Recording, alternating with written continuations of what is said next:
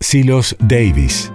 Desde fines del siglo XIX, los cereales eran acopiados en depósitos y elevadores a la espera de su traslado. A partir de 1930, esas antiguas instalaciones fueron reemplazadas por tecnología más moderna, los silos de hormigón armado más seguros y con mayor capacidad de almacenaje, estas construcciones se emplazaron en toda la zona. Un ejemplo que aún sigue en pie son los coloridos silos donde actualmente funciona una de las sedes del Museo Municipal de Bellas Artes Castañino Macro. Conocidos popularmente como silos Davis, fueron construidos por la empresa Plata Cereal en terrenos ocupados anteriormente por el embarcadero y el elevador de granos perteneciente a Kennard Davis.